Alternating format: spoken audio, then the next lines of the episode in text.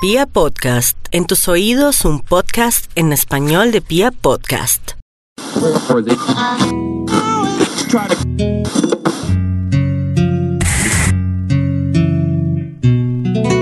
La luz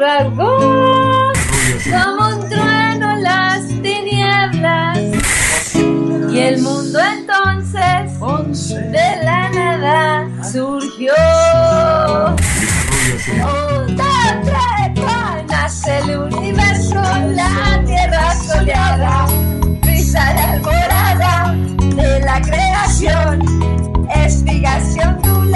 sabia que se agita, seres que se invitan a alabar a Dios. Todas las cosas tienen su historia. Para conocerla, bienvenidos a la nave del curioso Dr. Fleming. Uy, Valenzuela me metió una patada que me dejó doliendo hasta el hueso. Así empezaba un antiguo comercial de televisión y una voz omnisciente. Me explico, como esas voces que tienen las películas o los libros, de esos que ya nadie se toma en serio, o sea, de esas que tienen un narrador que lo sabe todo, por lo mismo nos resulta un poco ridículo. Decía, Tome aspirina. me acuerdo que en el colegio se hizo tan popular el comercial que cuando alguien decía cualquier cosa como, no sé, que tenía frío, otro le hacía la misma recomendación. Tome aspirina. Todos unos genios desde chiquitos jugando al doctor. A unos ese vicio no se nos quitó, ni siquiera tomando la famosa píldora. Pero, ¿se ha preguntado usted de dónde salió semejante invento? Ajuste su cinturón y si por algún momento se pierde, no se preocupe. Pause y retroceda. En estas vías de la escritura no hay límites de velocidad, solo hay regocijo por la aventura. Tranquilidad es muy importante para nosotros. Le invitamos a seguir todas las instrucciones. No ajuste nada más que el volumen. Olvídese de las turbulencias. Nada está prohibido salvo perderse un solo instante de este recorrido. Your peace of mind is very important to us. Don't adjust anything. Gracias por viajar con Pia Podcast.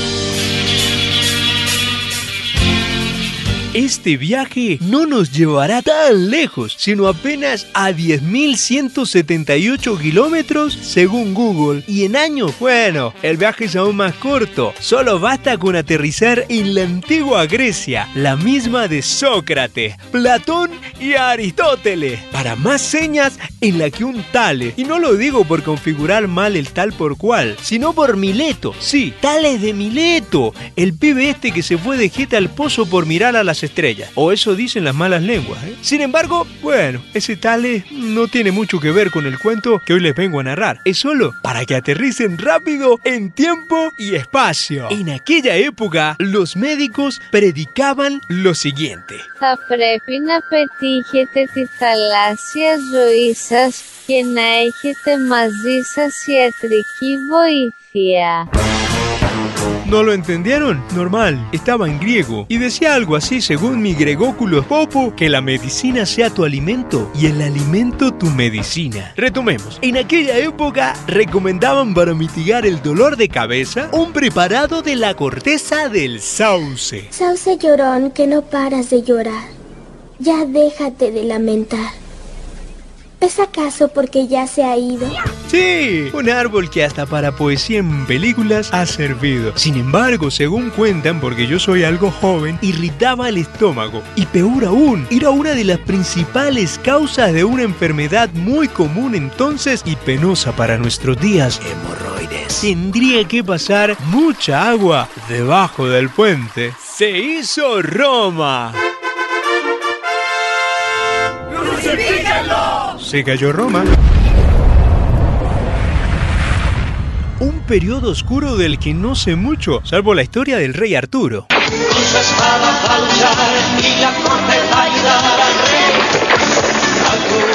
Unos locos hicieron renacer las artes, la ciencia y de paso el mundo. Francia se liberó y de paso el hombre, o por lo menos, aprendió a escribir sus derechos. Luego de invasiones napoleónicas y la restauración de la monarquía borbónica, eso tal vez se lo cuente en otra historia, uno nunca sabe para dónde vaya la cosa, el farmacéutico francés Henry Laroux extraería la salicina, que además del sauce se encuentra en forma natural en la hierba ulmaria o reina de los prados. Esto sería, para ser exactos, en el año de 1829. De ahí, en el año de 1854, el químico alsaciano, no se asusten, sigue siendo Francia, solo que de una región específica, Alsacia. En el gran este, Carl Frederick von Gerard descubrió el ácido acetil salicílico. Sin celebrar, sin celebrar, que a esto todavía le hace falta una parte, ya que seguían teniendo los mismos problemas de la antigua Grecia. Además de su desagradable sabor, bastante amargo, es que ni los antiparasitarios que me dieron de niño fueron tan hiel. A esta historia le faltaría un personaje, el de la calidad, o esa noción de que todo lo bueno es de ellos.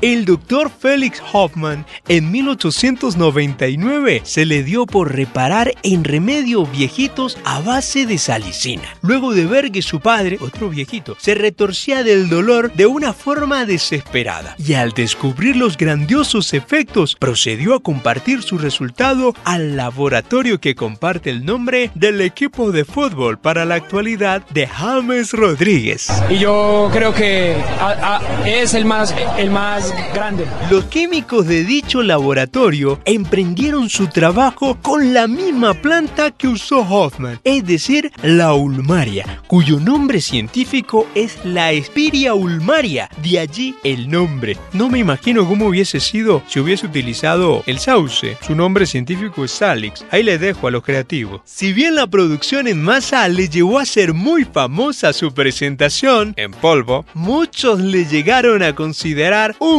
polvo milagroso. Y no me malinterpreten, pues esto era por el resultado como analgésico y no como tónico revitalizador. Oh. Sin duda alguna, este preparativo fue un caso afortunado de acetilación para Hoffman y sus jefes. Tal vez por eso quisieron hacer lo mismo con el clorhidrato de morfina. Mm, pero no les salió muy bien que digamos. Eso sí, quiero aclararles, aunque ellos no fueron los pioneros en producir heroína, sí fueron los primeros en su fabricación industrial y comercialización. Ah, pero esa es otra historia. Y tal vez un día con más tiempito la desarrollemos. No molestemos más a Hoffman por hoy. Durante la Primera Guerra Mundial, el laboratorio lanzó las píldoras. Como el resultado no fue favorable para Alemania, los aliados se quedaron con la patente en 1919 según lo pactado en Versalles. Ya saben, ¿no? Alemania, Primera Guerra Mundial, perdió, sí, ya saben, Versalles, el Palacio de Francia donde se firmó. Y un par de años después, la aspirina sería proclamada propiedad de la humanidad, por lo que cualquiera podía proceder a su fabricación sin tener que pagar derechos. Y por lo mismo puedo nombrar la marca sin que me carguen ningún costo, eso claro. Y desde entonces lo celebró la humanidad. Algunos le llegaron a considerar incluso la panacea, o sea, de esos medicamentos que pueden servir casi para todo, ¿eh? Así que si este relato le provocó una jaqueca, ya sabe qué tomar.